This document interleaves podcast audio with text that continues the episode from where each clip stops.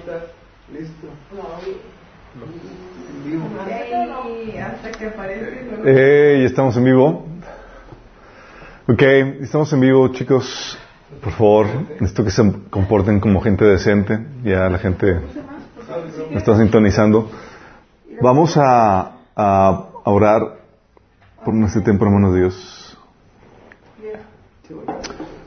Amado Padre Celestial, te damos gracias, Señor, por la oportunidad que nos das de venir delante de tu presencia, Señor, para alabarte, bendecirte y también para aprender de ti tu palabra, Señor.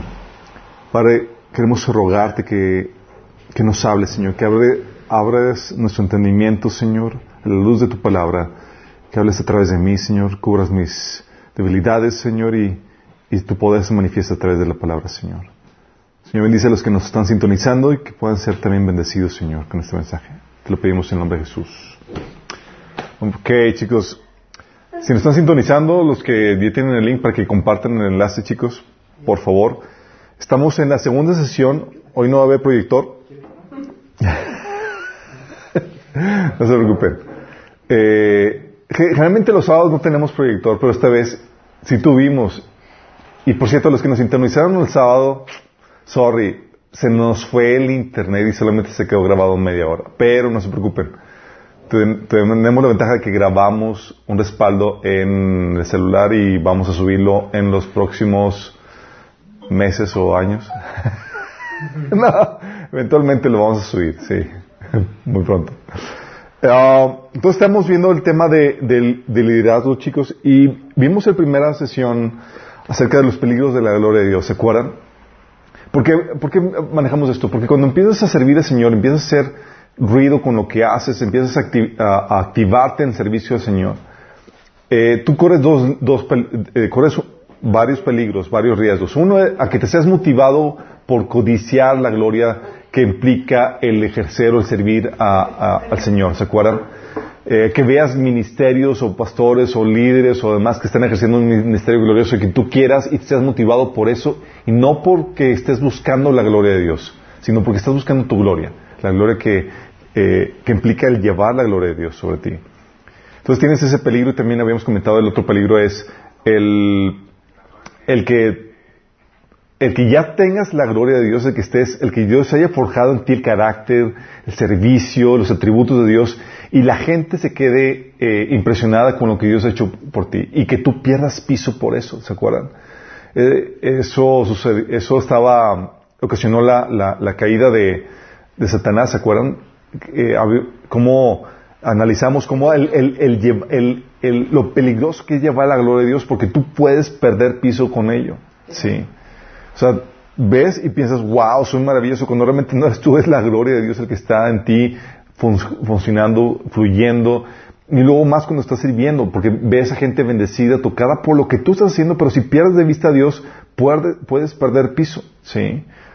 Eh, entonces son dos peligros que tienes que estar muy consciente que va- se va a presentar a lo largo de cualquier servicio que realices para Dios. Entonces cuando hablamos de, de este, del, de esta temática del liderazgo, lo que queremos hacer es ayudarte a desatar el ministerio, la obra que Dios preparó de antemano para ti. Sí. Y cuando hablamos de ministerio, ¿sí saben lo que significa ministerio? ¿Alguien tiene alguna idea? Servir. Es un servicio. Ministerio realmente es, es viene la palabra griego que significa servicio. Eh, y es, y cuando la Biblia habla de que Dios preparó obras de antemano para que tú anduvieras en ellas, Efesios capítulo 2, versículo 10, está hablando no a, a- a- a otra cosa más que obras de servicio, obras que benefician a tu prójimo. ¿Por qué? Porque tienes que entender que el propósito que Dios tiene preparado para ti, las obras que Dios tiene preparado para ti, no están dentro de ti. O sea, me refiero a que el propósito no está dentro de ti, sino que está fuera. Y lo que hace, hay una necesidad, hay un servicio que, que, que tienes tú que suplir, que tienes que eh, eh, realizar. Entonces, cuando hablamos de- del ministerio, estamos hablando de, de esas obras de servicio. Y cuando hablamos de este, dentro del contexto cristiano, del reino de Dios, estamos hablando del servicio que realizas al prójimo bajo la dirección de Dios. Si todo servicio a Dios es un servicio al prójimo bajo su dirección, Dios no requiere, no tiene ninguna necesidad de nosotros. Pero Él estableció que el servicio que realizáramos, realizáramos para Él fuera un servicio al prójimo. Entonces, en términos prácticos se manifiesta en un servicio al prójimo, pero bajo la dirección. No es como que, ah, yo sirvo como yo quiera, como me emplazca o como el prójimo quiera. Ni, ni, ni, Es un servicio que se realiza bajo la dirección de Dios. ¿Para qué? Para agradarlo a Él y extender su reino. Y eso es lo que queremos hacer con el, con el, con el ministerio. Queremos que tú puedas encontrar ese, eh, tu ministerio, que es ese servicio que realizas al prójimo bajo la dirección de Dios para, para agradarlo a Él y extender su reino. Y habíamos platicado en el taller los que llegaron a ver ya el de, el de El reino de tu propósito, que se puede realizar este servicio, este ministerio, en las muy diversas áreas de la actividad humana. Ese servicio puede ser, realizarse en el hogar, en la educación, en el gobierno, en la iglesia, en cualquier área. Sí, porque habíamos comentado que el reino de Dios no está limitado a los asuntos de la iglesia, sino que los asuntos de la iglesia solamente es un área de muchas áreas que componen el reino de Dios. ¿Qué componen el reino de Dios? Todas las áreas de actividad humana. No hay alguna área en la cual Dios no tenga su mano metida. Sí, todo Dios lo creó y Él gobierna sobre todo. Y eso a veces rompe el paradigma para algunas personas porque piensan que el reino de Dios no es de este mundo, entonces no tiene nada que ver con las cosas de este mundo. Pero nada que ver con eso. ¿Sí se acuerdan a qué se refiere con ese dicho, mi reino no es de este mundo? Sí, sí se lo dijo a, este, a Pilato. Ah, pero ¿para qué se refiere? ¿Alguien se acuerda? se refiere porque le dijo tú eres rey. Exactamente, se refiere a que no tiene las características del reino Acuérdense quién es el principio de este mundo. Satanás. No comparte la cultura, los valores y las actividades que se, que se realizan en este mundo. En el reino, ahí en ese contexto está hablando Jesús de que eh, su reino no, es de este mundo en el sentido de que en este mundo los súbditos pelean por su rey para defenderlo. En el reino de Dios, el rey da su vida por sus súbditos. Sí. No es de este mundo.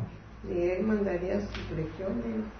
Exactamente, pero ahí ves que el rey está dando su vida por, por su gente, sí.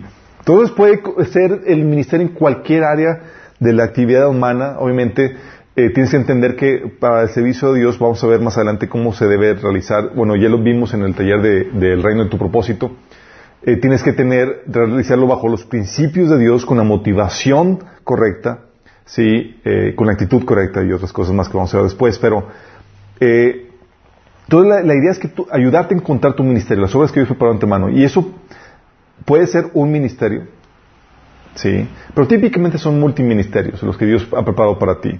Si todos tenemos un ministerio base, que puede ser la familia, eh, ya sea física o espiritual en la iglesia, o eh, tu trabajo y demás, y hay gente que llega de su trabajo para comenzar el siguiente ministerio que es en la casa. ¿Sí? O, y hay gente que, que, que, tiene obviamente varios ministerios a lo largo de su, del día o de su vida y eh, quieren nada más tener uno y poderse enfocar completamente en ese. Y otros que nada más tienen uno y quieren tener más. Entonces, la idea es que encuentres no uno, no varios, sino los que Dios ha preparado antemano para ti, que vivas esos que Dios tiene preparado para ti. ¿sí? Eh, y y cuando hablamos de este ministerio, de estos ministerios, puede ser dentro de algo nuevo, como algo nuevo, o algo dentro de lo, ya establecido. O sea, Dios muy bien te pudiera llamar para que empieces algo de forma independiente, un servicio nuevo fuera de los ya establecidos, o que te integres a uno de los, dentro de los ya establecidos. Sí. Pero siempre, aunque ya sea fuera de uno de los ya establecidos o dentro de algún ministerio ya establecido, siempre, de los siempre, es dentro del, cuerpo de Cristo. Y eso tiene varias condicionantes. ¿Sabes qué implica el hecho de que tu ministerio esté dentro del cuerpo de Cristo? ¿Qué implica? La membresía, de que el servicio que hagas se realice dentro del cuerpo de Cristo. ¿Qué, se imagina? Así es. Pero hay gente llamada específicamente a servir a los de afuera y otros a los de dentro etcétera. Puede servir, puede ser Dios que te llame dentro de la iglesia y otros fuera, o, ambos. Sí, pero ¿qué significa que sea que estés dentro o fuera de la iglesia, siempre es dentro del cuerpo de Cristo? Porque estamos hermanados.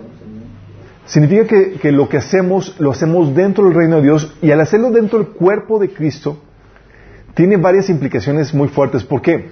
Porque significa que tú no lo haces desligado del resto de tus hermanos. Y significa que al hacerlo dentro del cuerpo de Cristo, significa que, aunque sea un ministerio independiente, algo tuyo, algo nuevo, el hecho de que tú lo hagas dentro del cuerpo de Cristo significa que tú estás dando permiso para que, para que cualquier otro hermano te pueda dar retroalimentación, feedback y pueda meter mano ahí. Sí, en el sentido de ayudarte, corregirte, amonestarte en ese sentido. Es decir, tienes una cobertura como propiamente en el sentido del respaldo de que el cuerpo de Cristo, tus hermanos están ahí para apoyarte, para que no te desvíes en ese servicio que realizas. Entonces, al, decir que lo hacemos dentro del cuerpo de Cristo, estamos diciendo que lo estás haciendo bajo la observancia o la observación dentro del, resto de tus hermanos, que tienen la libertad para exhortarte, amonestarte y corregirte si en el caso te llegues a, desviar en eso. ¿Sí? Porque es parte de, esta protección que, vemos unos por otros. Y la idea de esto, chicos, es que con este, con este taller, con esta temática de liderazgo, es que si ya tienes un ministerio y estás haciendo algo, que lo perfecciones, que lo profesionalices y lo hagas crecer todavía más para la gloria de Dios. Sí, entonces, oye, tengo un ministerio, pues ya, bueno, la idea es poderte ayudar a que lo perfecciones, lo profesionalices y lo hagas todavía, lo lleves a nuevos niveles. Y si no tienes, que comiences o que te integres a uno. Es decir, que te me pongas a chambear. sí.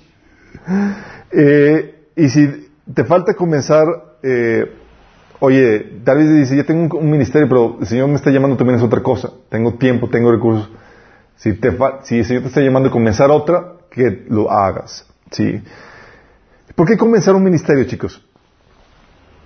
Déjame explicarte, déjame eh, hacerte ver esto, que es algo, es muy importante. Es que algo que que entender es que tu aportación en el reino de Dios es importante. ¿Te acuerdas cuando dice a Pablo que el, oído no puede decir el ojo no te necesito? Ni, o sea, una parte del cuerpo no le puede decir no te necesito. Y eso te, hace, te indica que si tú eres parte del cuerpo de Cristo, eres necesario. ¿Sí? ¿Te imaginas eso te está diciendo, wow, soy importante, soy necesario? ¿Sí? De hecho, esa aportación es necesaria para el cuerpo de Cristo es lo que te hace valioso, lo que te hace importante. Hay algo que tienes tú para dar, para, para ofrecer, un servicio del cual depende el bienestar del resto del cuerpo de Cristo. Y eso es lo que te hace valioso. Sí. Hay algo que eh, el cuerpo de Cristo, y no solamente el cuerpo de Cristo, el mundo en general necesita, que solamente tú tienes. Por eso, eh, y es parte, y como es parte del reino de Dios, cualquier cosa que tú hagas dentro del reino de Dios va a ser un, es para avanzar el reino y para destruir las obras de las tinieblas. Eres una extensión del, del ministerio de Cristo. O sea, Cristo es la cabeza y tú eres su cuerpo. Y Jesús dijo que el Hijo, eh, dice 1 Juan 3, 8, que el Hijo de Dios fue enviado precisamente para destruir ¿qué? Las obras del diablo.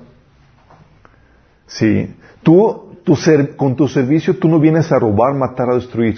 Hay gente que se esmera en, y trabaja arduamente para llevar a cabo eso. La idea es que tú vengas y aportes valor y puedas ayudar al crecimiento del cuerpo, como dice Efesios capítulo 12 y 13 que cada uno realizando su función propia ayuda a que el cuerpo crezca sano, lleno de amor, ¿sí? hasta llegar a la altura de Cristo. Eh, ¿Por qué, chicos? Sabes, algo que Dios hace, y es algo que tienes que entender cuando la forma en que Dios opera. Cuando Dios ve una necesidad en el mundo, ¿qué es lo que hace? ¿Alguien sabe? Ve una necesidad en el mundo y dices, hay que hacer algo. ¿Y qué es el cura de Dios? provee, la, cubre la necesidad. ¿Cómo cubre la necesidad? Pues de todas formas. De todas formas. ¿Ve Dios una necesidad en el mundo? Fíjate el pasaje. Juan 3:16 dice, porque tanto amó Dios al mundo que dio a su Hijo unigénito, para que todo aquel que ni cree no se pierda, sino que tenga vida eterna. Vio un problema en el mundo, es que el mundo está perdido. ¿Qué hago? Envío a un bebito. Qué heavy, ¿no? Un bebé. Cuando ve una necesidad de Dios, Dios piensa, necesitamos un ser humano. Fíjate. Necesitamos a uno igual que ellos. Necesitamos un ser humano. Y lo grueso del asunto es que, así como Jesús, de que Dios vio una necesidad del mundo y, pensó, y sabes que necesitamos enviar a, mi hijo. Lo interesante es que tú también eres hijo.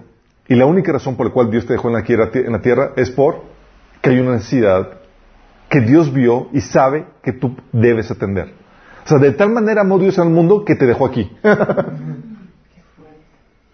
o sea, te imaginas, te visualizas y de como, wow, Dios, me dejaste aquí porque amas tanto al mundo. Yo no lo amo, Señor, llámame. Muchos tienen esa actitud. Pero si ves la, la, actitud de Dios, o sea, Dios ve una necesidad y lo grueso del asunto es que el propósito, la obra que Dios ha preparado antemano para ti es para suplir esa necesidad. ¿Sí? O sea, tú, tú eh, has sido llamado con tu obra, con tu servicio, con tu ministerio que vas a hacer, eh, vas, has sido llamado a contribuir para el bienestar y el beneficio de, otras personas. Y el bienestar de otras personas depende de ti. ¿Sí? Por eso, algo que la Biblia menciona no solamente es el pecado de comisión, oye, cometiste algún pecado, sino el pecado de Omisión. Dice mucho que, dice, no, pues yo no le hago mal a nadie. Pues sí, chavo, pero no está haciendo el bien para el cual tú fuiste creado a hacer. Sí. Y eso es también igual o peor. Sí. Como dice, el que comete pecado todo el que sabe hacer el bien y no lo hace. Santiago 4.17. ¿Mande? El que se hace pato. Exactamente el, el pecado de hacerse pato. Sí. Y es muy grave, ¿por qué? Porque el éxito y el bienestar de otras personas depende de ti. Imagínate que de lo que tú hagas, de las obras que tú hagas, está dependiendo el bienestar, el beneficio de otras personas. Es muy, fuerte esto, ¿sí? Por eso, Pablo entendía muy bien que si no llevaba su ministerio, por ejemplo, él descubrió su llamado, encontró su propósito, él sabía que, que, que de, su servicio, de su trabajo, dependía el bienestar de muchas personas. Obviamente, estoy seguro que no se imaginaba cómo iba a trascender su servicio. Y suele pasar así, subestimamos nuestra aportación. Ah, pues yo qué puedo hacer. Pero Dios sabe lo que puede, la, tremenda, terrible trascendencia que puede tener pequeño servicio que realicemos a Dios. ¿sí? Por eso Pablo le decía a la gente, sabiendo la trascendencia de su servicio, dice, yo les declaro que soy inocente de la sangre de todos. Eso lo dijo a los, ancianos de Efesios, ¿sí? en Hechos capítulo 20 y 26. Porque sabía que de su servicio dependía la eternidad de esas personas a las cuales fue llamado a servir. ¿sí? Por eso, eh, se acuerdan en Hechos 16, 9, cuando Dios le dio una visión a Pablo, le dice, durante la noche Pablo tuvo una visión en la que un hombre de Macedonia, puesto de pie, le rogaba. ¿Qué le rogaba? Que pasara... Le decía, pasa Macedonia y ayúdanos, Pablo. Sí. Y Pablo, tipo superhéroe, ahí voy. Sí. Sabía que era necesario, es genial saber que, que, tienes una aportación de la cual otra persona depende, porque eso te hace muy valioso. Pero no solamente te hace muy valioso, ¿sabes qué te hace? Muy responsable. Muy responsable. Sí. Por eso dice la Biblia, Romanos 8:19 dice que la creación aguarda con ansiedad la revelación de los hijos de Dios. Sí. Sabemos que ese tiene un cumplimiento profético, pero también ahorita es que se manifieste quién eres tú y las obras que Dios preparó antemano. Con, con ansia. Con, así es. ¿Por qué? Porque mientras que no se manifieste quién eres tú, lo que tú viniste a aportar o a dar, eh, hay todavía una problemática que no se está resolviendo. Alguien algo está gimiendo, alguien está sufriendo por causa de tú no manifestar quién eres realmente en Dios. ¿Sí? Por eso hay el entender esto que tú así, eh, tu aportación va a tener un beneficio, algo, una contribución a la, humanidad, a la, iglesia, al cuerpo de Cristo. Eh, y ha sido dotado con habilidades, con dones para eso, chicos. Eso es tremendo. O sea, no, los dones y habilidades que tienes no son para tu entretenimiento. Ah, qué padre, sé tocar padre la guitarra y se puede hacer esto y el otro. No, solamente para ti es, hay una contribución, una bendición, una bendición que tienes la responsabilidad de, dar, ¿sí? Por eso, oye, hay una necesidad y tienes los recursos, tienes la habilidad, tienes el potencial, eso te genera responsabilidad. Sí, dice, por eso la habilidad genera responsabilidad ante la necesidad, chicos. Porque fuimos, eh, en nuestro llamado, o, lo que activa nuestro llamado, es la necesidad que está fuera de nosotros. Hay gente que vive ensimismada, así con qué, qué quiero, y, y solamente viendo sus necesidades. Pero déjame decirte esto, si tú vives para tus placeres y para tus necesidades, no has encontrado tu propósito. Y la idea es que encuentres tu propósito, que encuentres ese ministerio. Y ese ministerio, ese servicio, no es para servicio propio. Eso es una añadidura. A servir a mi prójimo va a venir retribución para mí. Siempre está afuera es qué beneficio, a qué personas, a qué grupo de personas estoy llamado a servir con los talentos, con las habilidades que Dios me ha dado. Sí. Por eso la habilidad genera responsabilidad ante la necesidad no tuya, de alrededor. De hecho, si te das cuenta cómo funciona, cómo Dios diseñó la realidad de tal manera que tú no puedes suplir tus necesidades si no es por medio del servicio que realizas a otras personas, para que se te retribuya. Sí. O sea, Dios así este lo, puso como que, ¿quieres, tienes alguna necesidad? Sí o no. Ponte a chambear. Sí. Pero muchas veces lo, mucha gente lo hace motivado y nada más enfocado en sus necesidades y con eso pierden todo sentido de trascendencia. Cuando el, enfoque debe estar afuera. Si estoy cumpliendo la tarea que Dios me dio, estoy satisfaciendo la necesidad de alguien más. Por eso, el entender esta, esta, situación de que Dios te diseñó para estas buenas obras que Él preparó antemano, que son obras de servicio para el beneficio de otras personas, y que te dio dones y talentos, y que hay necesidades afuera de ti en tu sociedad, en tu mundo, que tienes que resolver, que tienes que atender, te genera esta responsabilidad y te da muy pocas opciones. ¿Por qué? Porque Dios te va a juzgar si lo haces, mm, si no lo haces.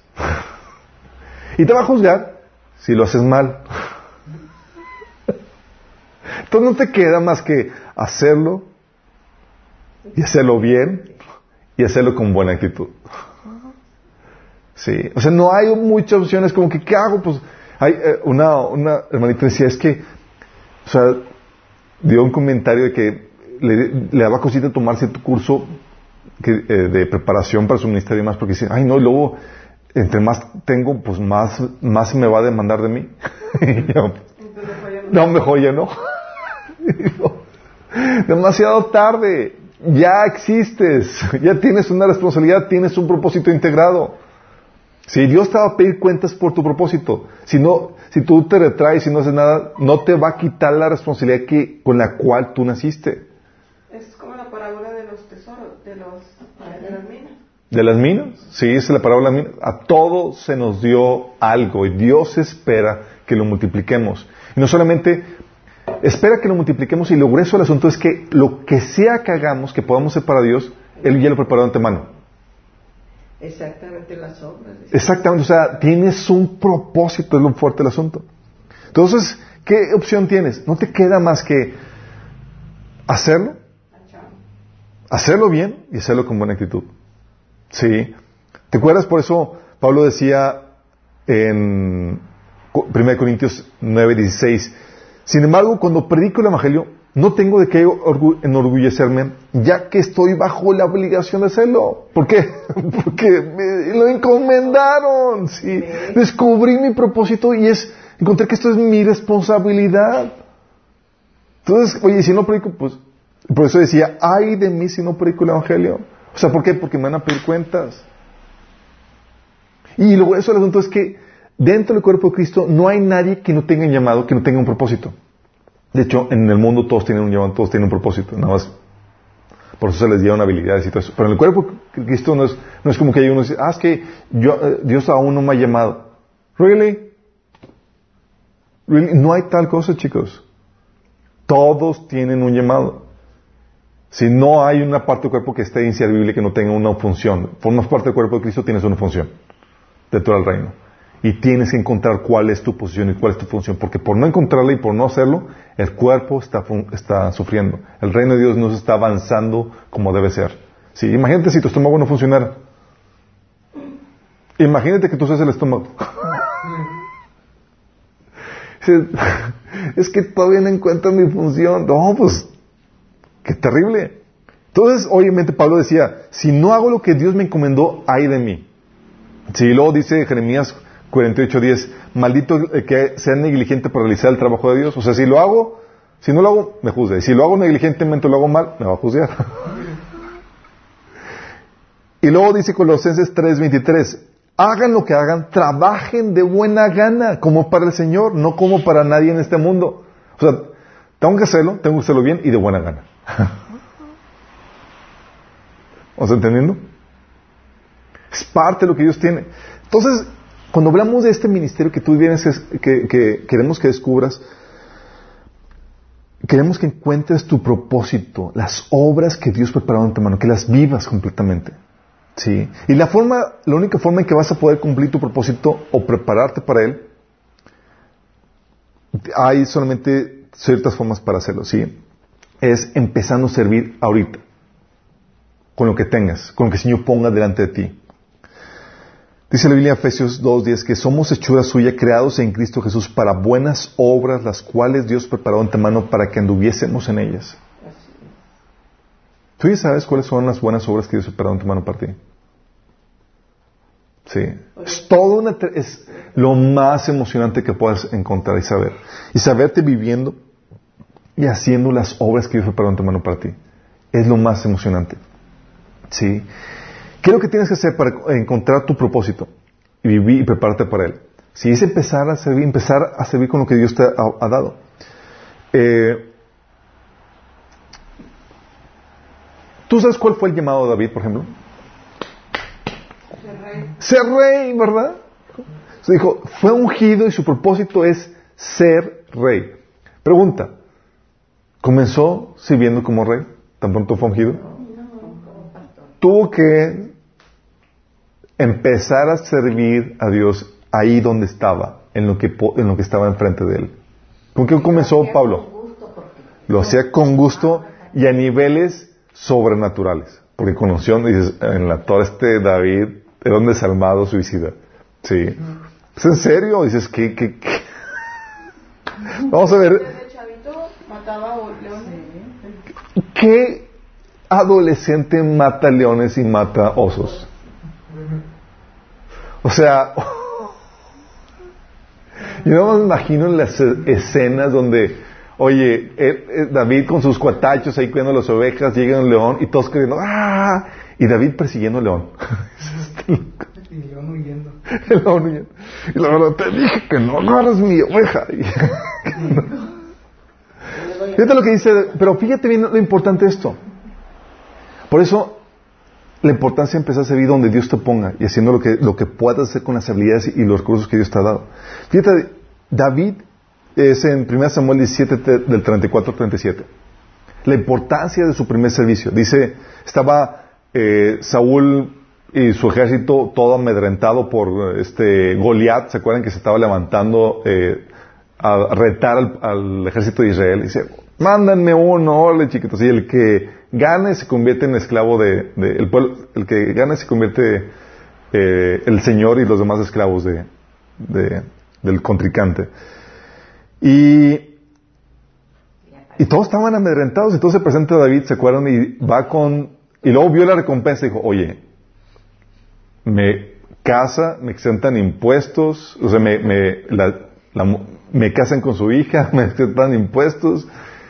Dices, oye, aquí ya Sí, ya la hice. Pero no lo hizo por eso, sino por el celo de El celo de Dios, obviamente, pero también preguntó qué, qué le iban a dar al... O sea, sabía. Sí, entonces, fíjate, eh, se presenta con David con, con, Saúl y lo ve un adolescente, le dice... Este niño, ¿por qué lo quiere? Lo o sea, le dice que claro que no, pero dice, pero David insistió, He estado cuidando las ovejas y las cabras de mi padre. Escúchese y dices. really? Qué bueno. Lo dice, cuando, lo oye, lo parte interesante, cuando un león o un oso viene a robar un cordero del rebaño, Yo lo persigo con un palo y rescato al cordero de su boca. Imagínate la, la escena, sí. Corría más que yo. Ni O sea, perseguía al león y perseguía al oso. Tú y yo estaríamos corriendo despavoridos, huyendo. La otra Dirección, pues. Por eso digo que era un... Estaba teniendo tendencia suicidio este, este David. Dice, y luego dice él, si el animal me atacaba, dice, lo tomaba de la, queji- de la quijada y lo golpeaba hasta matarlo. Se me le abría el hocico. Lo tronaba, fíjate. Imagínate esa escena, bro. Y dices, para la quijada lo toma. Sí. No digo, usted David era... lo- dice, lo, lo he hecho con leones y con osos. ¿Mandé? Era violento. Dice, lo he hecho con leones y con osos y lo haré también con este filisteo pagano, porque ha desafiado al ejército de los dios vivien- del Dios viviente. ¿Quién crees que le mandaba los osos y los leones? Dios. Yo, para entrenarlo. Órale. Oye, pero que fíjate el corazón de David por salvar una ovejita. Sí. Un animalito. O sea, el que es fiel en lo poco. Sí, el que es- pero ves, ves esa fidelidad de David, sí, y cómo el Señor en ese campo de entrenamiento, en ese servicio, no era su llamado, sí, pero el hecho de, disponerse a servir en donde se le había puesto, fue lo que le permitió tomar la, la- oportunidad que se le presentó para ser promovido a su llamado. Imagínate que se presentaba ahí, estaba la oportunidad para ser promovido, pero sabes que fue negligente. No lo hice- no hice- el trabajo que él hizo no lo hice bien. Dejaba que las ovejas se las, se las comieran, no hacían. No, no puedo con el. Imagínate, hubiera, hubiera podido aprovechar esa oportunidad en lo más mínimo. Sí. Luego, de- de- después de que le dice, dice, dice, el mismo Señor que me rescató de las garras del león y del oso me rescatará de este filisteo. O sea, el- De otro animal. Sí, de este otro animal. Dice, así que Saúl por fin accedió. Está bien, adelante. Y que el Señor esté contigo. O sea, quiero que entiendas esto. Saúl, un hombre de guerra y todos sus ejércitos de guerra, mandaron a un adolescente a pelear con Goliat. Qué desesperadas, qué desesperados estaban en la situación, chicos. Sí, qué desesperados. No era una situación normal, pero quiero... temerosos está bien. Y qué temerosos estaban. Miedo. No, pero fíjate, o sea, lo convenció a Saúl que porque mataba leones y Yo osos. creo que ni ellos se metían con los leones ni con los osos. Ninguna persona coherente se mete con leones y con osos casi. O sea, no haces eso. sí. Por eso lo mandó. Huyen de ellos. O sea, no es normal. Si tienes que solamente estar bajo la unción del Espíritu Santo para hacer este tipo de locuras. Si no lo haces, y no lo hagan ustedes, y, ah, es que sí, no, no, si Dios no te ha ungido para eso, no lo intenten. Puede ser que. Puedes ser como David. O sea, que no digan, voy a ser como Ah, sí, no, no, no, en ese sentido, que aquí en su llamado. Pero si te has cuenta, o sea, él, él sirvió como pastor en ese servicio que le estaba dando y eso desató el que pudieras avanzar al siguiente nivel. Se convirtió en, en el líder de, las- de los ejércitos de Saúl. Y ahí sirvió con, con excelencia y fue lo que lo, lo- le ganó el, el- el favor y la gracia de todo el pueblo para que el pueblo eventualmente lo convirtiera en rey. Pues como le cantaba. ¿Cómo le cantaban? Las- las mañanitas del rey David. Sí. ¿Por qué? Porque así es como Dios opera. Dices, oye, hay gente que me llega conmigo y es que yo quiero encontrar mi propósito. Ok, genial. Sí, pero es algo que Dios solamente te lo puede revelar. En el Inter, ¿dónde estás sirviendo? ¿Qué estás sirviendo? ¿Y estás siendo fiel en lo que estás sirviendo?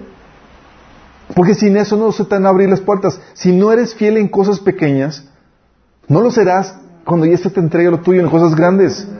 Eso viene en Lucas 16, 11. ¿Y con qué piedrita lo mató? La piedrita la está, está guardada en un museo.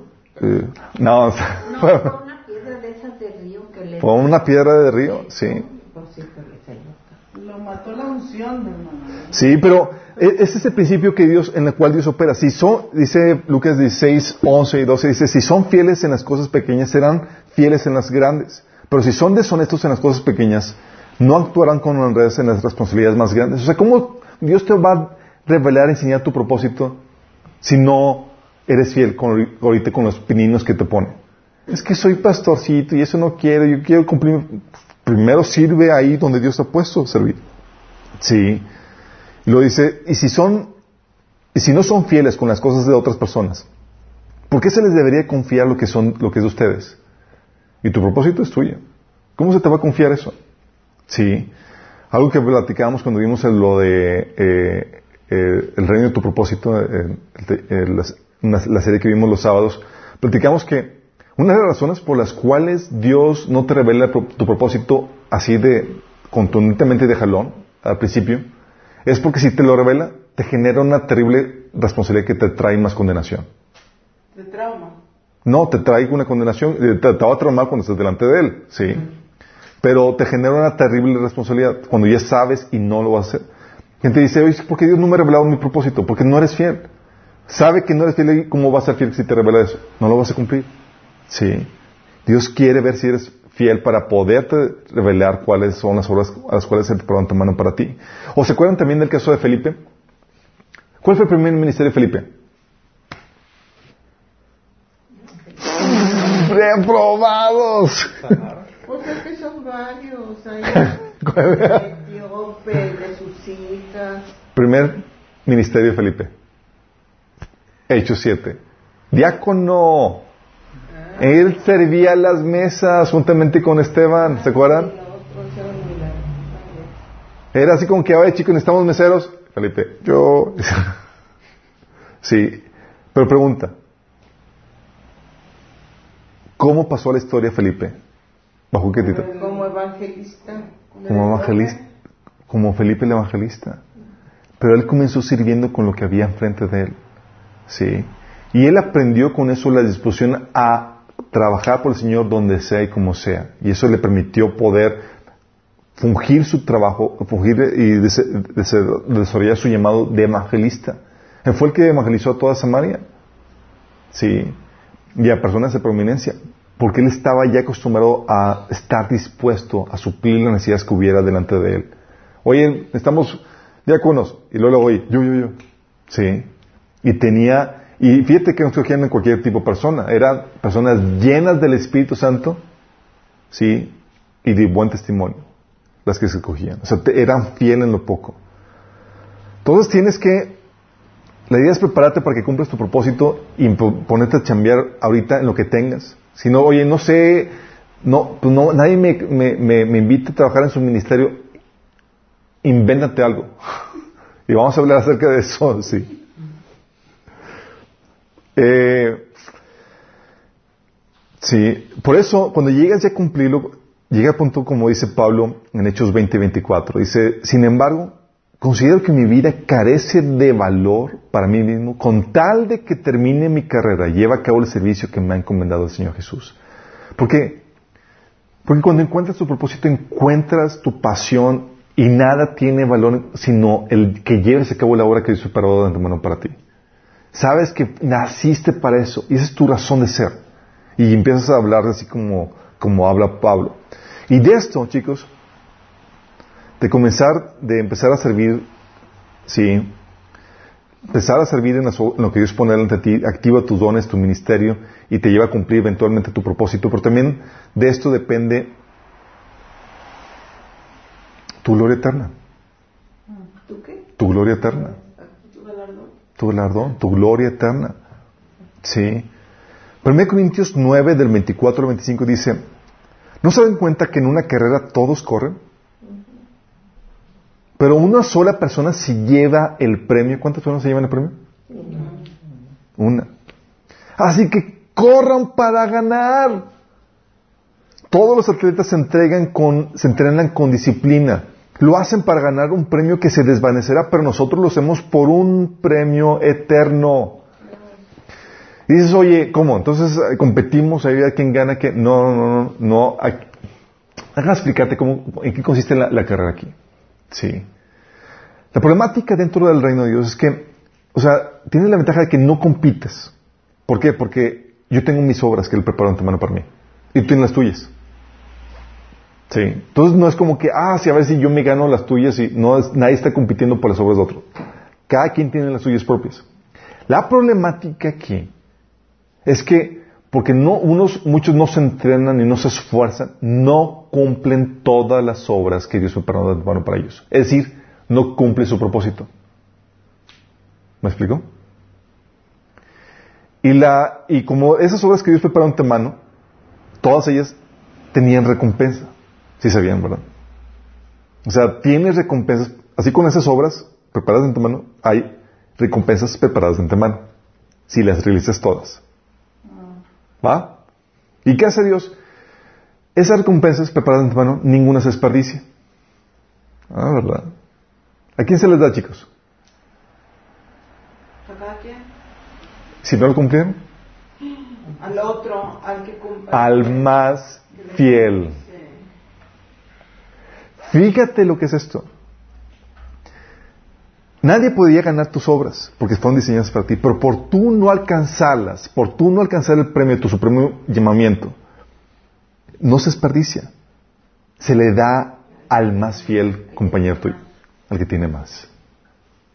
Si estás consciente de esto, por eso dice, por eso chicos, toda tu- vida debe estar así, como dice Pablo, dice, yo no peleo como quien golpea el aire, sino que me sujeto y me domino. O sea, él buscaba alcanzar todas las obras, que no hubiera, que no hubiera nada que no hubiera, que no, Dios no hubiera preparado en tu mano que no hubiera alcanzado. Y al final de sus vidas, tú dices, lo logró, le termina diciendo a, Timoteo, he acabado la, la he sido derramado como una ofrenda delante de Dios. Él ya estaba vacío, ya no había nada más que hacer. Qué padre. Sí. Genial. Es como que falta algo, checklist, todos los obras que he preparado ante mano, listas. O así puedo morir. O como Jesús. ¿Se acuerdan las? Consumado es las obras que preparó ante mano realizadas hasta el final. Así que cuando él dice, "Ay, ya me quiero morir, estamos más cerca. Sí. O sea, la meta del cristiano es morir vacío, chicos. Sí saben a qué me refiero con eso, ¿verdad?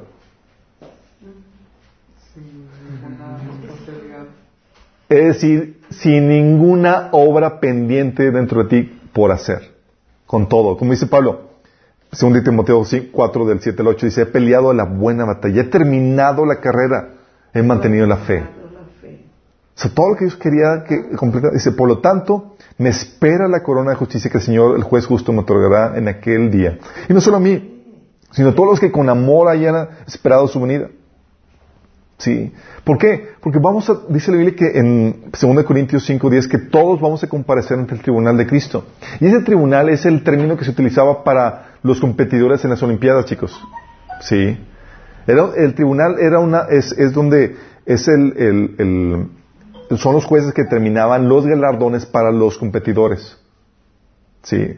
Lo mismo va a suceder aquí, no es un juicio para condenación o salvación, es un juicio para determinar las coronas, las responsabilidades y la gloria que vas a, que vas a merecer. Dice, mm, dice que todos, eh, 2 Corintios 5.10 dice, es necesario que todos comparezcamos ante el tribunal de Cristo para que cada uno reciba lo que le corresponda según lo bueno o lo malo que haya hecho mientras vivió en el cuerpo. Recompensa, sí, o castigo. Sí, claro, pues te va se te va a quitar cosas si no hiciste. Por eso Jesús le decía a la iglesia, a los cristianos en Apocalipsis, dice que te mantengas fiel, dice para que nadie, que nadie se lleve tu corona. ¿Se pueden llevar tu corona? Sí. ¿Porque alguien hizo tus obras? No, porque tú no hiciste tus obras. Es decir, no cumpliste enteramente tu propósito. Qué heavy, ¿no? Y la obra estaba esperando y Dios se la tuvo que dar a otro. Sí, no, pues ellos, el otro también tenía las suyas. Pero se agregaron. Sí, se agrega. Sí, sí estamos entendiendo lo, lo, lo, lo fuerte que es eso. Por esto es ayudarte a encontrar las obras y, a que, y que al- seas un, un ganador en la, en la carrera. Que puedes decir, terminé la carrera. Hice todo lo que Dios preparó de antemano para mí. No quedó nada. Sí. Y, lo- y esto lo que implica ejercer o comenzar un ministerio, chicos, que es el, es el detonante para que vivas y encuentres el propósito de Dios para tu vida, es que esto, eh, esto de ejercer, comenzar tu ministerio, va a implicar aprender todo lo aprendido en el discipulado. Sí. ¿Por qué? Porque con las obras que tú realizas, chicos, es un, es un, es un fruto del trabajo de, discipulado, de, de, de- trabajo que, que Dios ha hecho en tu vida. Dice Juan 15, 18, dice, mi Padre es glorificado cuando ustedes dan mucho fruto y muestran así que son mis discípulos. Es decir, Jesús estaba diciendo, una señal del discipulado que les estoy dando va a ser el que ustedes produzcan mucho fruto. Es una, es un marca de que ustedes son mis discípulos. Sí. ¿Y por qué? Porque tienes que aplicar muchas cosas, chicos. Tienes, para poder hacer las obras que Dios preparó en tu mano, tienes que aplicar un montón de cosas. Eso te lo explica 2 Pedro 1 del 3 al 11. Fíjate lo que dice. Pedro, dice, su divino poder al darnos conocimiento de aquel que nos llamó por su propia gloria y excelencia, nos ha concedido todas las cosas que necesitamos para vivir como Dios manda. Esto es genial. ¿Sabes por qué? Porque te dice, te enseña que todo lo que Dios ha ordenado para tu vida, todas esas obras que son el mandato de Dios para tu vida, ese propósito, Dios ya te dio todos los recursos y todas las herramientas y todo lo que necesitas para que lo vivas. O sea, no vas a poder llegar con Dios y decir, Señor, pues es que no me supliste, o es que no me, aquí se atoró el asunto y no pude hacerlo, es que no pude, no haber excusa alguna. Dice aquí claramente que Dios te ha dado todo lo que necesitas para vivir como Él manda. Qué fuerte, ¿no? Qué fuerte. Luego dice, así Dios nos ha entregado sus preciosas y magníficas promesas para que ustedes, luego de escapar de la corrupción que hay en el mundo debido a los malos deseos, lleguen a tener parte en la naturaleza divina. Precisamente por eso, fíjate lo que dice, por eso, esfuércense por añadir a su fe virtud. Sí, a la fe añado virtud. A la virtud entendimiento o conocimiento. Al conocimiento dominio propio. Al dominio propio constancia o perseverancia. La constancia devoción a Dios. La devoción a Dios afecto fraternal. Al afecto fraternal amor. Sí, porque estas cualidades, si abundan en ustedes, los hará crecer en el conocimiento de nuestro Señor Jesucristo y evitará que sean inútiles e improductivos. Es decir, va a desatar los frutos que Dios preparó en tu mano para ti. Fíjate lo que todo lo que tienes que añadirle. Dices, no, pues tengo fe en Dios, sí, mi estimado, te falta un montón de cosas que tienes que añadirle a ese asunto. Para que puedas desatar las obras que Dios preparó en tu mano para ti. Sí. Dice, si tienes esto, evitará que seas inútil e improductivo. En cambio, el que no tiene, el que no las tiene, es tan corto de vista que ya ni ve y se olvida que ha sido limpiado de sus antiguos pecados. Por lo tanto, hermanos, esfuércense más todavía por asegurarse del llamado de Dios, que fue quien los eligió. Si hacen estas cosas, no caerán jamás y se les abrirán de par en par las puertas del reino eterno de nuestro Señor y Salvador Jesucristo. Ay, qué fuerte, ¿no? Y dices, oye, quiero cumplir todo lo que Dios ha, preparado para mí, producir fruto para Él. Todas las obras que preparó en tu mano, cumplir mi propósito. No, no, tienes que hacer todo esto. Sí. Y es lo que te ayudamos con el proceso de discipulado. Porque la intención, chicos, es que tú cumplas tu propósito para que puedas llevar fruto que glorifique a Dios. Acuérdate lo que Jesús dijo en Juan 15, 8, es la meta. Mi Padre es glorificado cuando ustedes dan mucho fruto. Dios quiere que lleve, te des mucho fruto. Dice, y muestran así que son mis, discípulos. Mateo 5, 16 dice, hagan brillar su luz delante de todos para que ellos puedan ver las buenas obras de ustedes y alaben al Padre que está en el cielo. La idea es que Dios sea glorificado con lo que tú estás haciendo. Sí. No que tú seas la estrellita, no que tú seas la gloria, es que tu Padre Celestial, que nuestro Padre Celestial sea glorificado con lo que Dios, con la obra que Dios está haciendo en ti y a través de ti. Cristo glorificó al Padre. Así es, haciendo su voluntad hasta el fin.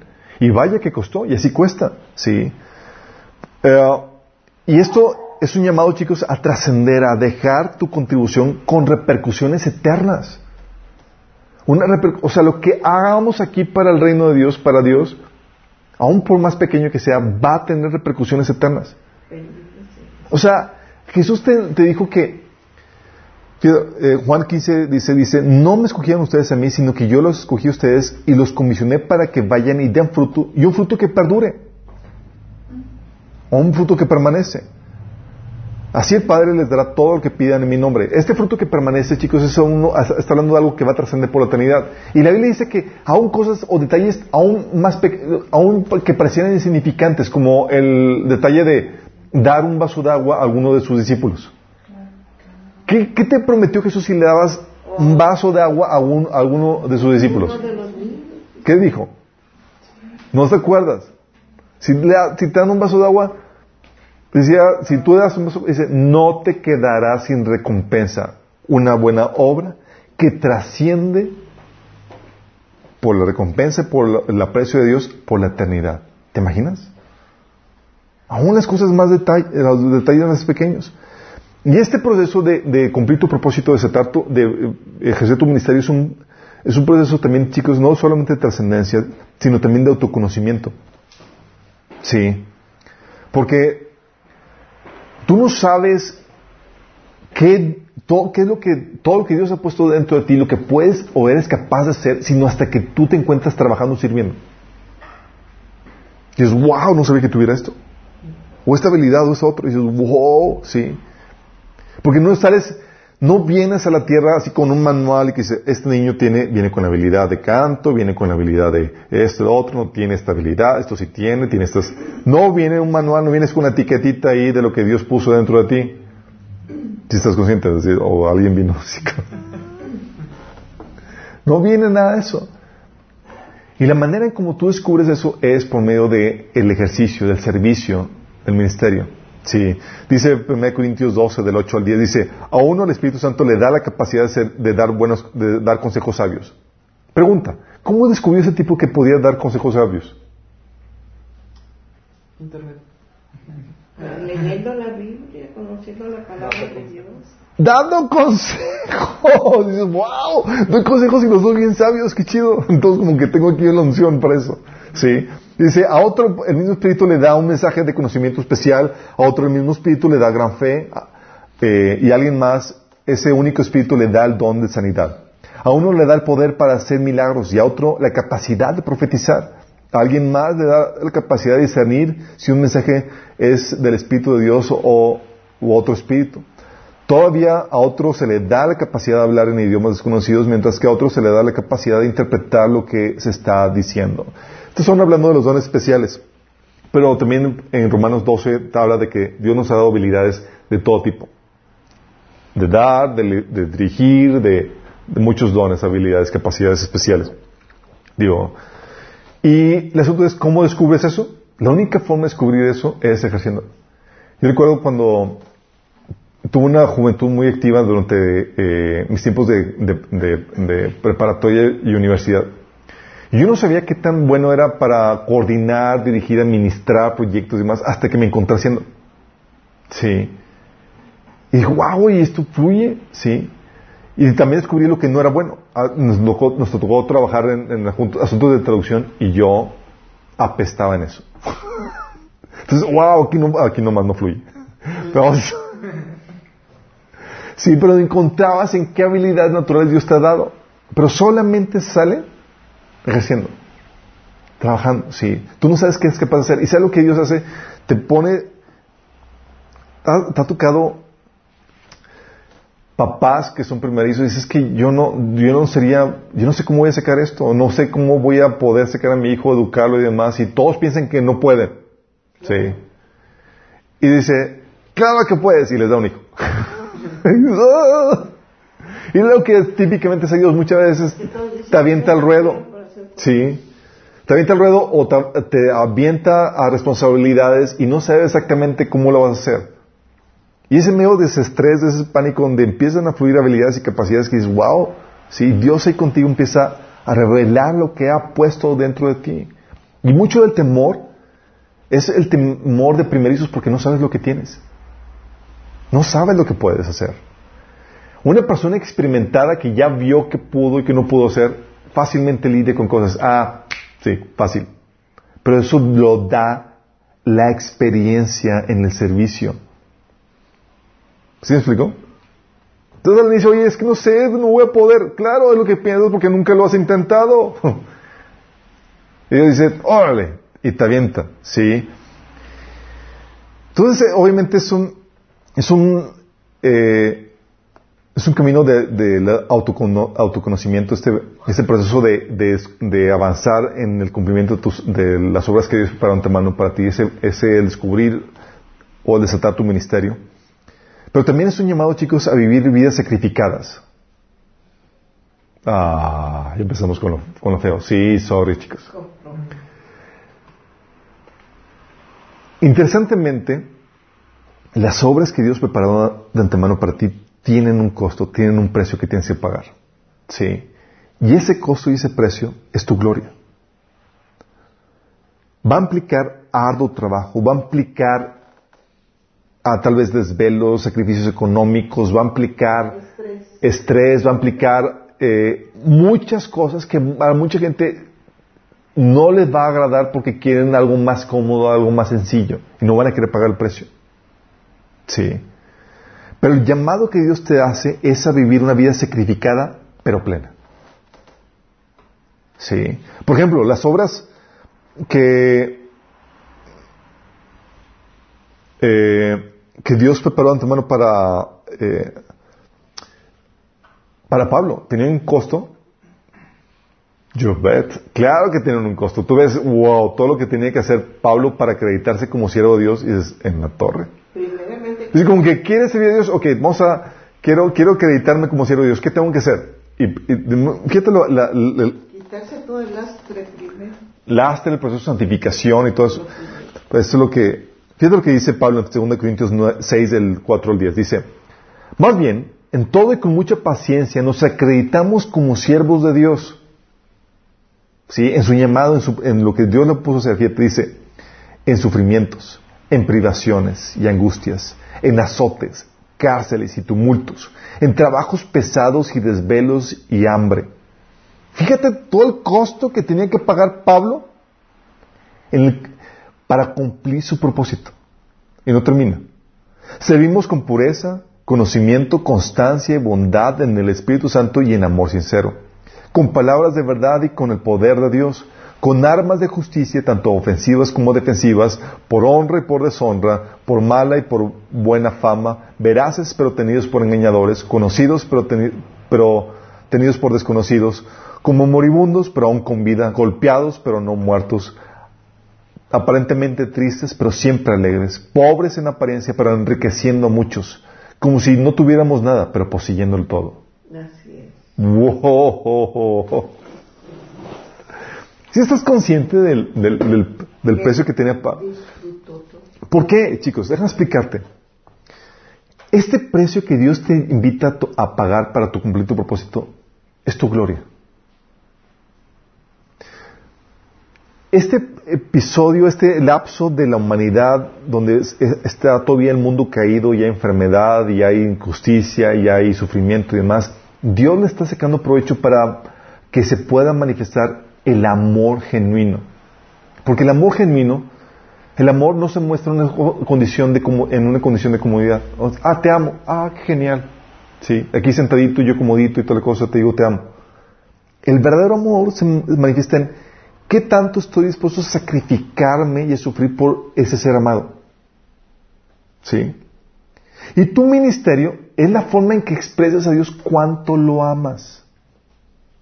Dices, Señor, yo te amo. Ah, perfecto. Y luego, y luego le dices, Señor, Señor, ¿y tú me amas? Sí. ¿Y tú esperas que Dios te ame? Dándote comodidad, confort y toda la cosa. ¿Sí? Placeres y toda la cosa. Y Dios se lo va a dar cuando Él venga. Pero en el Inter es tu oportunidad para que tú puedas mostrar cuánto amas a Dios y cómo lo manifiestas en, el grado de sacrificio que tú realizas por Él. Y también ese, eh, es la manera en que tú manifiestas el amor al prójimo. porque tú crees que esto lo hacía Pablo porque Dios necesitara algo. No, era un servicio al prójimo dirigido o solicitado por Dios. Sí, también implica un amor al prójimo. Y la, única manera en que podamos manifestar un amor genuino al prójimo es cuando hay algo de sacrificio. Pagaste algo de precio. Y Jesús le decía a sus discípulos, hablando de su llamado, de, de su propósito, Jesús decía que era necesario que tomara la copa que su padre le ha dado. ¿A qué se refiere con la copa? Así como que quería unas... A ese sacrificio. Ah, ese sacrificio era una copa de sufrimiento, era el costo que Dios le estaba solicitando que Jesús pagara para que cumpliera su propósito. Por eso cuando hablamos de tu propósito, chicos, no solamente es todo charalá, es como que, ah, wow, genial, yo soy líder. No, va a haber un costo. Y en el, pre- en el propósito de cada uno de ustedes, en las obras que Dios preparó antemano para ti, hay un costo que tienes que pagar. En ese costo manifiestas el amor a Dios, el amor al prójimo, y en ese costo está tu gloria. ¿Te acuerdas cómo que, que pasó con Jesús? Porque Él pagó el costo, se humilló hasta lo sumo, muriendo una muerte y muerte de cruz. Él fue, ¿qué? Exaltado. Exaltado hasta lo sumo, y se le dio un nombre sobre todo nombre. Lo mismo pasa contigo. Pagas el costo y te conviertes en vencedor como Él, como él es. Y se te da autoridad sobre todo, como a Él se le dio. Por eso a los vencedores se le llamaban, ¿qué? Y Jesús les decía, les prometía a los vencedores que reinarían juntamente con Él. Sí. Y es un llamado, chicos, esto de ejercer tu ministerio, encontrar tu ministerio, es un llamado también a, a manifestar, a ejercer, a desarrollar un tipo de liderazgo.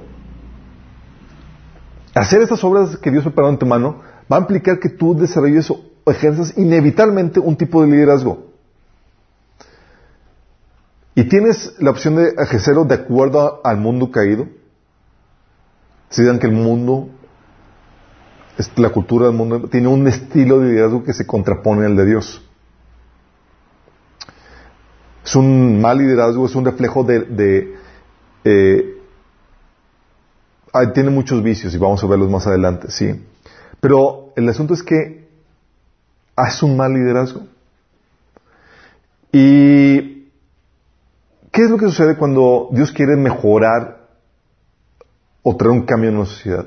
Si, eh, lo que hay en la sociedad es malo, los líderes que hay en esa, socie- en esa sociedad son un reflejo de lo malo que está la sociedad.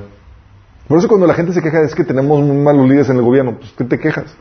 Ellos son un reflejo de lo que hay en la sociedad, si están conscientes. Refleja la condición en la que está la sociedad. Por eso cuando quieres hacer un cambio en la sociedad, una mejoría, eso es lo que hacen las empresas y demás. Traen a alguien viciados con malas prácticas y demás. Traen a alguien de afuera para que venga a traer cambios. Y lo mismo pasó con Dios. Vio al Dios al mundo todo emproblemado, con todo, con un montón de vicios y malas prácticas y mal liderazgo. ¿Y qué tuvo que hacer Dios? Mandar a alguien de afuera. Para que pudiera hacer ese cambio, esa revolución. Sí.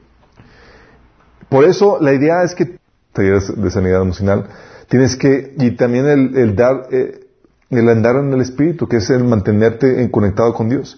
Y si fallamos en producir un buen, un mejor liderazgo, en esta, en esta encomienda, el reino y las generaciones que vienen lo van a res- resentir, chicos. Así como estamos nosotros resentiendo los frutos del mal liderazgo que produjeron las generaciones pasadas. Oye, tenemos malos líderes en la iglesia, en la casa, en el gobierno y demás, y lo resentimos. Bueno, Dios quiere cambiar eso y por eso quiere forjar un buen liderazgo en ti, para que seas el cambio en eso. Y eso va a implicar descontaminarte un montón de prácticas. Yo algo que le decía al Señor en mi juventud, le decía, Señor, ¿por qué nadie me discipuló? y se me decía, te guardé porque no quería que te contaminaras.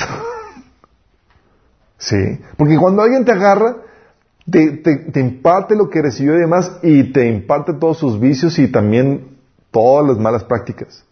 Sí. Por eso algo que vimos en, en, no me acuerdo qué temática fue, pero platicábamos de cómo eh, uno de los reyes jóvenes que murió su papá de, de niño chiquito fue Josías y hubo otro también, no me acuerdo el nombre, pero tú ves que eh, su papá fue un mal rey, y se, porque su papá también, su abuelo también había sido un mal rey. Y dijo Dios, vamos a quitar eso. Sí, y que lo mata.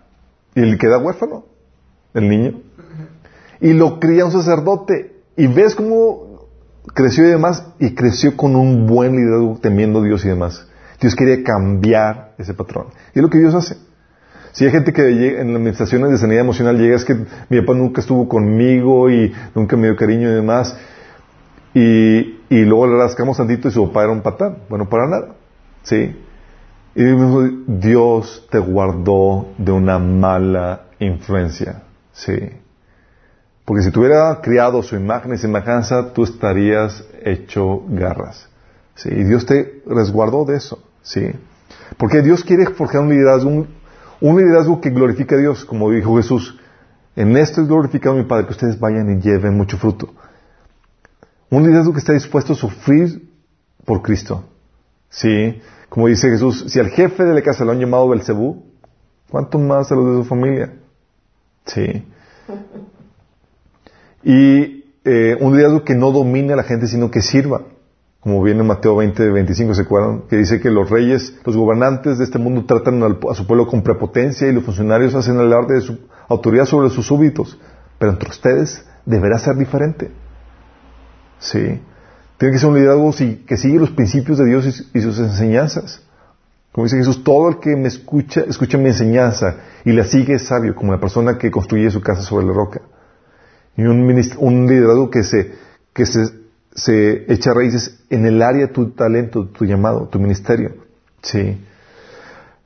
Porque la idea del Señor al momento de, de tomarte para Él, de forjarte, discipularte, es hacerte a la imagen de su, a su imagen. A que tú emules su liderazgo. Jesús dijo en Mateo 10:25, basta con que el discípulo sea su- como su maestro. Sí. La gente se queja del mal líder. Dice, igual que su maestro. ¿Quién fue su maestro? Sí.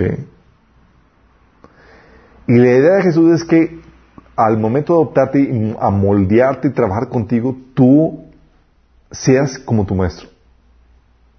Sí. Y eso repercute para todos, porque todos nos multiplicamos de una forma u otra. Los padres se multiplican con los hijos. Dicen, es que mi hijo tuvo un hijo muy mal, tengo un hijo, hijos muy malos. ¿Qué pasó? Le basta al discípulo ser como su maestro. Y Dios te los dio como tus discípulos. Sí. Y lo mismo en la iglesia, lo mismo en todas partes. Y es aquí donde quiero terminar con la sección de...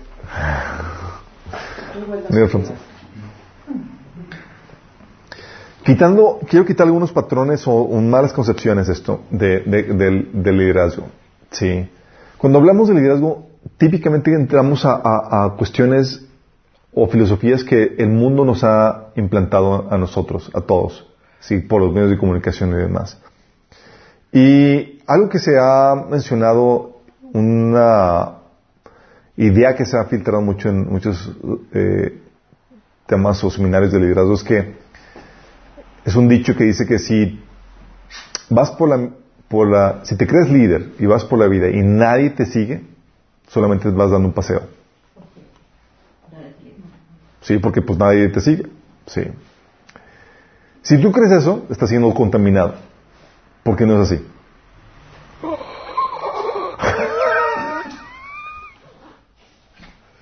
Sí. En el reino de Dios, chicos, por eso vamos a romper algunos paradigmas aquí. En el reino de Dios, las cosas se manejan diferentes. Sí.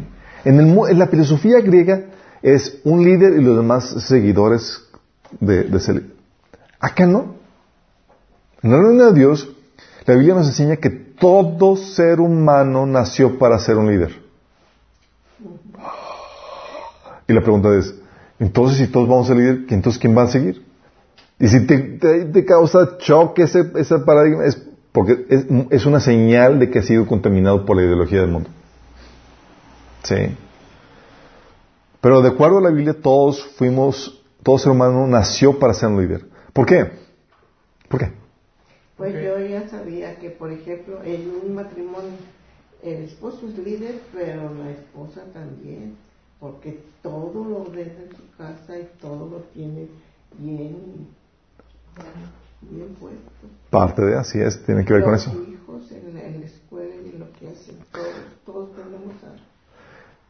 ¿Por qué todos somos, todos ser humano nació para ser un líder? Porque, porque el ser humano fue creado en la imagen y semejanza de Dios, chicos.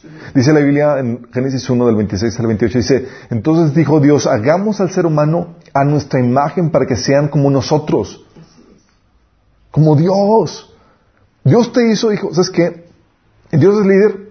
Claro que es líder. Dice, vamos a ser uno a mi imagen. Ser otro líder. Sí, dice, y ellos reinan, o sea, el ser humano que reine sobre, sobre los peces del mar, las aves del cielo, los animales domésticos, todos los animales salvajes de la tierra, los animales pequeños que corren por, por el suelo. Y lo hizo a su imagen. Dios es rey y lo puso como rey. Lo hizo líder. ¿Sí? Así que Dios creó al ser humano a su propia imagen. La imagen de Dios lo creó, hombre y mujer lo creó. Luego Dios los bendijo con las siguientes palabras. Sean fructíferos y multiplíquense. Llenen la tierra y gobiernen sobre ella. Reinen sobre los peces del mar, las aves del cielo y, todos los animales que corren por el suelo. Y eso es genial porque me fascina cómo Dios opera. Dios crea la, tierra con todos los animales y toda la cosa. Y lo que hace Dios, ma- maravilloso ejemplo, se multiplica. Crea un ser que tiene su misma imagen y semejanza para que él pueda retirarse. Para que ese ser humano se encargue de administrar todo lo que Dios había hecho. Y no lo tenga que ser Dios. Sí. Lo hizo su imagen de capacidades para liderar y gobernar eso. Dios lo puso al ser humano y nos hizo al ser humano como reyes. Por eso, un título de Jesús, ¿saben cuál es un título de Jesús? En Apocalipsis 19, 16 dice que a Jesús su título es Rey de Reyes y Señor de Señores. ¿Por qué? Porque dice la Biblia en Apocalipsis 5.10 que nos ha hecho para nuestro Dios reyes y sacerdotes y que reinaremos la tierra juntamente con Cristo. Entonces si Dios te ha hecho reyes y sacerdotes, Él es el Señor Rey de reyes de ustedes, de nosotros, y Señor de señores, porque nos ha hecho eso. Sí. Dios hizo ser humano para que fuera a ser líder. Y todos tienen el potencial de hacerlo. Entonces Dios lo hizo para ser rey, para ser líder, pero el enemigo con el pecado vino a esclavizarnos, hacernos esclavos del pecado y con eso robó nuestro liderazgo. Dice Jesús en Juan 8:34, Jesús les respondió diciendo, de cierto os digo que todo el que hace pecado, esclavo es del pecado. Y un esclavo, chicos, no es líder. ¿Sí? ¿Has visto así un seminario de, esclavos líderes? O... No hay tal cosa. Un esclavo no, no es un líder. ¿Sí? Y dice la Biblia que aquí que el pecado viene a quitar y a robar nuestro liderazgo y nos esclaviza. Pero dice también ahí, en, más adelante, en estos versículos, que si el Hijo del Hombre los liberare, realmente serán libres. Y ese liderazgo está hablando de desatar tu propósito, tu liderazgo. Sí. Dios quiere hacerte libre para que vivas y cumplas todas las obras que Dios tiene preparado para ti. ¿Y qué, hizo Dios en esta cuestión de, de- de- de liderazgo?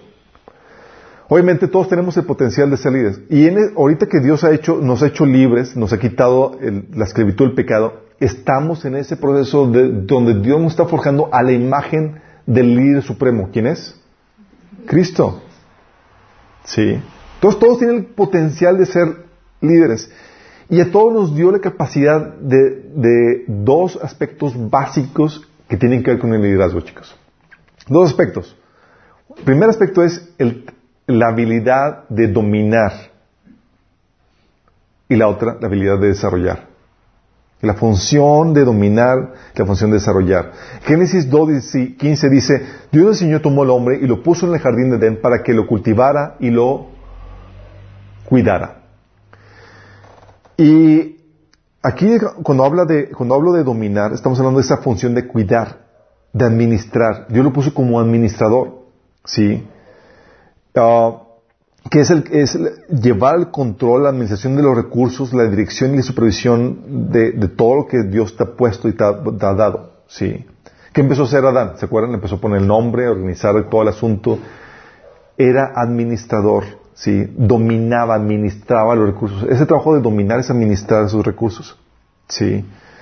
Um, y obviamente para eso se requiere eh, autoridad que Dios nos concedió sobre la tierra y poder. ¿Te ha concedido autoridad? ¿Se acuerdan cuando vimos el tema de autoridad? Sí, te ha dado autoridad para administrar tu tiempo, recursos que Dios te ha dado, habilidades y demás. Tienes un trabajo de dominio sobre lo que Dios te ha dado. Tu vida misma. ¿Sí? Los recursos que Dios te ha dado. Y el servicio que tú realizas para Dios requiere esa administración. Por eso todo ministerio requiere este trabajo de dominio de administración. ¿Sí? Pero la problemática es que si tú te quedas solamente administrando lo que Dios te ha dado, los recursos, habilidades, etcétera, incluso eh, el personal que Dios te pudo haber dado, tu trabajo, eh, porque también puede conllevar la- el control y la administración de recursos y la dirección y supervisión del personal, mantener el orden. Ah, pero si solamente te mantienes eh, como administrando, ¿sí? Eh, y no pasas al siguiente punto que es el desarrollo, te conviertes solamente en un administrador. El administrador solamente administra cosas y les mantiene en orden. Sí. Las mantiene en ese orden, pero no las lleva a su desarrollo. Y es ahí donde nos de- le- delega el Señor la otra actividad, que es la de cultivar la tierra. Cultivar la tierra estamos hablando de desarrollar los potenciales que puso dentro de la tierra. ¿Qué es lo que puede llegar a ser? Por eso si te das cuenta que en Génesis comienza con un jardín y en Apocalipsis termina con una ciudad. Eh, Él consideraba un desarrollo cultural. Y cuando hablamos de cultura, chicos, estamos hablando de es todo lo que el hombre puede producir con los potenciales de la tierra. Sí. Y eso se refiere a cultivar. De hecho, cultivar, ya está hablando de crear cultura, de, todo lo que puede desarrollar el hombre. Y para eso, si la actividad de dominio, Dios estaba dando habilidades administrativas, con la, con la capacidad de desarrollo, te está dando la, capaci- la capacidad vision- visionaria, que es muy importante. Porque conlleva esto visualizar el potencial de las cosas, el ver en lo que se pueden convertir. Un agric- agricultor ve una semilla y dice, ¿sabes qué? Esta semilla la puedo convertir en un árbol si la trabajo. Si la cuido, si pero visualiza el potencial de lo que puede llegar a ser. Y Jesús nos enseñaba que el reino de los cielos es, se trata de eso, de ver o visualizar o discernir el potencial. Por eso te decía que el reino de los cielos es semejante a una pequeña semilla de mostaza. Dice Jesús, es una pequeña semilla, sí. ¿Y que pasa desapercibida a los demás? Sí. Pero si tú ves su potencial, tú puedes ver que se puede convertir en una, en, eh, como dice, el- en un árbol, sí. Que se convierte en un árbol donde modo que las aves y la- an- eh, y, eh, vienen y anidan en sus ramas. Hablando del potencial que puede llegar a No ser. sabía qué significaba esa parábola. Sí. Ya hace como tres semanas. Habla del, del principio del potencial, de lo que puede llegar a ser. Y es lo que hace Dios esto. Donde quiera que te pone, donde quiera que te presenta, Dios te... Lo que, parte importante del liderazgo del ministerio, de, de lo que Dios te ha dado, es la capacidad de lo que puedes llegar a ser, lo que puedes convertir en donde Dios te ha puesto. ¿Cómo puedes desarrollar esa área de trabajo en la cual tú estás? Sí. Entonces el líder es el que visualiza el potencial de algo y ejerce el dominio para conducir ese algo a la realización de ese potencial que ha visualizado. Eso es lo que hace un líder. Visualiza el potencial de algo y ejerce el dominio, administra recursos, actividades y demás para llevar ese algo a la realización del potencial que ha visualizado. ¿Sí? Entonces, chicos, el verdadero liderazgo es el dominio, es el control de recursos ma- materiales y actividades necesarias para producir un bien o un servicio en beneficio de- del prójimo, motivado por amor a Dios. Vale, lo repito. El verdadero liderazgo es es el dominio, es el control la administración de recursos materiales y actividades para producir un bien o un servicio en beneficio del prójimo motivado por amor a Dios. Ah, eso lo vimos en, cuando vimos el tema de autoridad. Eso es la misma definición. ¿Por qué? Si te das cuenta, cuando Dios le dio autoridad al ser humano, mencionó una lista. Le dijo, hagamos al ser humano a nuestra imagen y semejanza y que gobierne sobre y manda la lista. Tin, tin, tin, tin. Y luego Salmo 8 también menciona la lista. Tin, tin, toda la lista. Pero en, esas listas que Dios menciona sobre el cual Dios le dio autoridad, falta algo. Dios no le dio autoridad al hombre sobre otro hombre. El hombre no fue diseñado para dominar a otro hombre. ¿Sí sabían eso? No, entonces todo lo que he hecho está mal. sí, sí. ¿Qué haces? La autoridad que tú has dado sobre este listado que Dios te ha dado, sobre los recursos materiales, sobre los animales, las plantas y todo lo que Dios te ha dado, tu, vida, tu tiempo y demás, esas, esas cosas que Dios te ha dado, sobre las cuales Dios te permitió que domines, es no para dominar al hombre, sino para servir al prójimo. Sí. Es el servicio que da. ¿Te acuerdas? Mateo 20, del 25 al 23, que Jesús dice, eh, entonces Jesús llamándolos, eh, es el caso donde llegan los hijos del trueno, ¿se acuerdan? ¿Quiénes eran los hijos del trueno? Juan, Jacobo y Juan, sí. Y que mandan a su mamá por delante, la señora del trueno, ¿se acuerdan? La manda por delante, le dice, y, tenía una petición para Jesús. ¿Se acuerdan qué petición tenía? Sí, esa de ah, Querían hueso, chicos. Sí. Sí, dice, oye, queremos, le dice la mamá, que, que, que, mis preciosos hijitos, uno se sienta a tu derecha y otro a tu izquierda. Sí. Y los demás estaban histéricos, enojados. ¿Sabes por qué? Porque les ganaron la idea. Sí. Es como que, ¡no! Yo no quería eso. Sí. Y Jesús llamándolos dijo, ¿sabéis que los gobernantes de las naciones se enseñorean de ellas y los grandes ejercen sobre ellas potestad? O sea, las dominan. Dice, eh, pero entre vosotros no será así, sino que quiera hacerse grande entre vosotros será vuestro servidor. Y el que quiera ser el primero entre vosotros será vuestro siervo. El Señor te está enseñando el cambio de paradigma del liderazgo del mundo versus el liderazgo de, de, Dios. El liderazgo del mundo es, tú utilizas la autoridad para dominar a la gente. Las haces súbditos. El liderazgo de, dentro de Dios es, tú utilizas la autoridad para servir al hombre, al ser humano, al prójimo. Sí. Por eso 1 Pedro 5.3 decía a los líderes, dice, no sean tiranos con los que están a su cuidado, sino que sean ejemplo para el rebaño. Sí. ¿Por qué? Porque el liderazgo no es el dominio de las personas, es el dominio de los recursos materiales. A los recursos materiales se les administra, a las personas se les guía y se les desarrolla. Sí. Juan 14, 12 dice, ¿se acuerdan cuando Jesús los estaba eh, encauzando a los discípulos para que llegaran a hacer cosas incluso mayores? Se lo estaba desarrollando. Dice Jesús, ciertamente les aseguro que el que cree en mí, las obras que yo hago también las hará y aún las hará mayores. Hablando del desarrollo que estaba realizando sus discípulos. ¿Sí? ¿Por qué, chicos? Porque dices, oye, entonces las personas que están bajo autoridad en, organizaciones y demás, no están, tú no estás ahí para controlar a las personas, tú, tú estás ahí administrando actividades, que es diferente. Controlar a la persona estamos hablando de hacer a tu súbdito, tú controlar su, vida en ese sentido. Tú administras solamente una parte de su vida, que son las actividades que realizan en la empresa o en el negocio o en la organización para llevar a cabo tal, ministerio. Pero tú no, no, solamente administras, estás ahí para desarrollar a esas personas, el potencial de esas personas. Oye, ¿y qué onda con los padres, con los hijos? ¿Los padres dominan a los hijos? ¿Tienen autoridad los padres sobre los hijos? Pues sí. Ah. Si tienen autoridad. Pero ¿para dominarlos? No, para guiarlos. ¿O para servirlos? Para guiarlos ¿Qué para- servicio ofrecen los padres a los hijos? Que les da permiso para controlar sus vidas.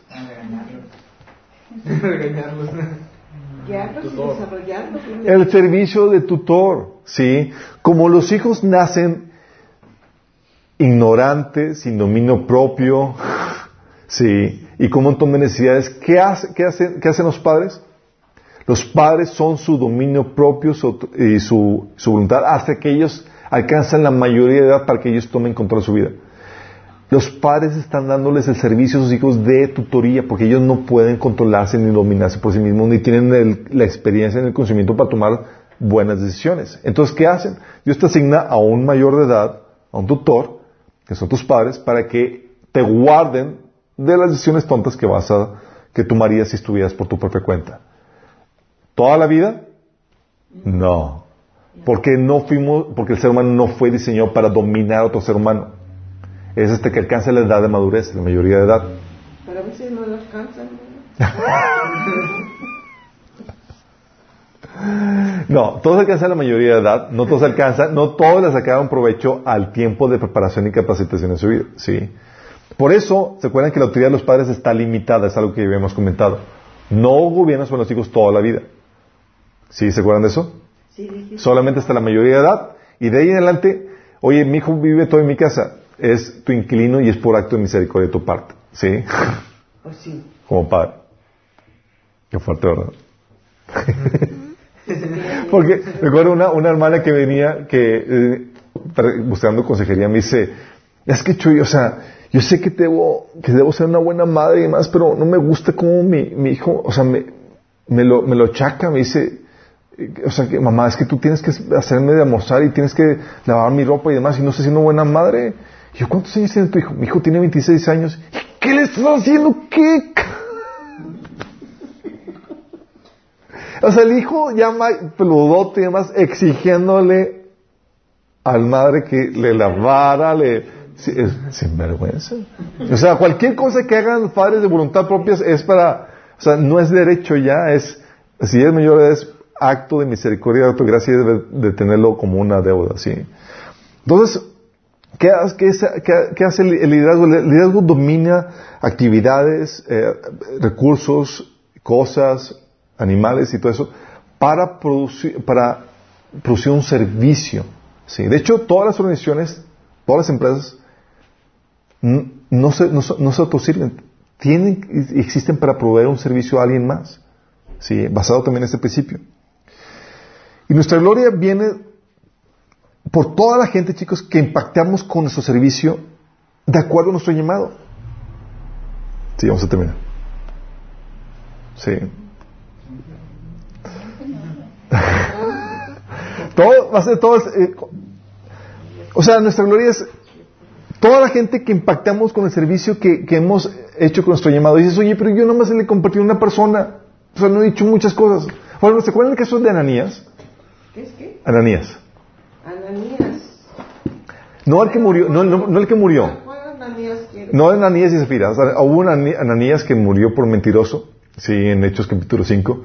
Y este es Ananías, el de Hechos capítulo 9.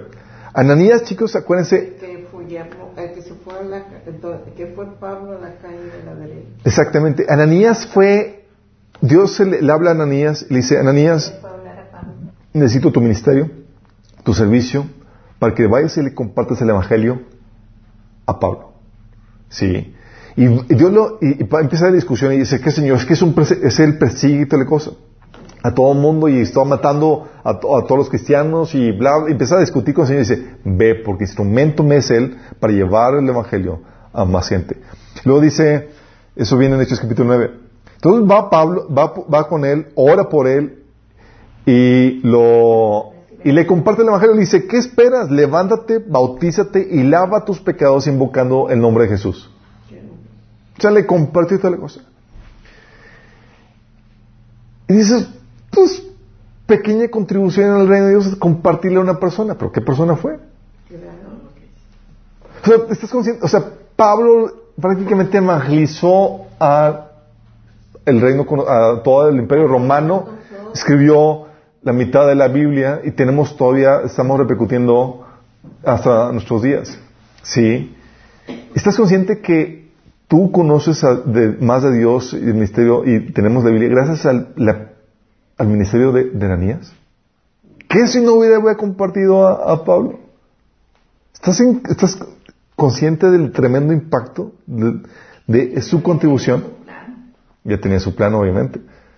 Pero qué gloria, ¿no? ¿Sabes que Oye, fui fiel a Dios y con valentía fui a compartirle a aquel que en teoría me iba a matar. que me perseguía. Sí. Es como que Pablo era como que si escuchó mal a Dios era te, te, te apreso, te, te, te entrego, sí. Y ese es el asunto. ¿Qué vas a servir, chicos? Lo que vas a servir es tu don, tu talento, tu ministerio, el trabajo que realizas, tu sueño, lo que, lo que visualizas que puedes hacer para el beneficio de otros. En otras palabras, tu liderazgo. Por eso Dios nos dice, aquí es diferente, aquí en el paradigma de Dios no requieres de tener gente para ser líder. Aquí requieres tener un don, un talento, un ministerio, un trabajo que tú puedas desarrollar en el servicio de otras personas, que es diferente. ¿Tú puedes hacer una chamba? Sí. ¿Y la puedes desarrollar? Sí. Es porque tienes la capacidad de liderazgo. Los líderes, de, de- de- digo, que seguimos a Dios somos líderes por, dones y por llamado. Exactamente. Por eso, tu don, chicos, determina el servicio que tú realizas. Oye, tengo tal don de, tengo el don de, de- cantar. Ah, pues mi servicio es eh, ofrecer el canto a, la sociedad. Sí. Y tu, y tu servicio determina el área de tu dominio. ¿Dónde, en qué trabajo, en qué, en qué área has sido llamado? Pues al área de la música, obviamente. Mi don es el cantar. Sí. Y tu liderazgo y tu gloria, chicos, es tu gloria, eh, eh, tu liderazgo y tu gloria está en ese don que tú desarrollas. Porque para cualquier cosa, para cualquier don, chicos, tienes que trabajarlo. Tienes el don de tocar guitarra, tienes el don de hacer esto. ¿Sabes cuánto se requiere para desarrollar ese don? Estudio, trabajo, experiencia, no es cualquier cosa. ¿Sí? Tú, pero tú visualizas lo que puedes llegar a hacer con ese don, con esa habilidad que Dios te ha dado. Digo, Pero eso dice- servicio, pero eso nunca te va a cansar. Exactamente. Te va a estimular a continuar. Exactamente, por eso dice eh, Pablo en Romanos 12, del 6 al 8, Dios en su gracia nos ha dado dones diferentes para hacer bien determinadas cosas. Por lo tanto, si Dios te dio la capacidad de profetizar, habla con toda fe que Dios te ha concedido. Si tu don es servir a otros, sírvelos bien. Si eres maestro, enseña bien. Si tu don consiste en animar a otros, anímalos. Si tu don consiste, consiste en dar, hazlo con generosidad. Si Dios te ha dado la capacidad de liderar, toma la responsabilidad en serio. Y si tienes el don de mostrar bondad a otros, hazlo con gusto. ¿Qué el Señor te hace? Es, es que tu liderazgo está en tu don. ¿sí? Por eso, el verdadero liderazgo, chicos, no depende de si tienes o no seguidores. ¿Sí? No tienes que estar al frente de alguien, sino de algo. No necesitas un, de un grupo, pero sí una función. Sí.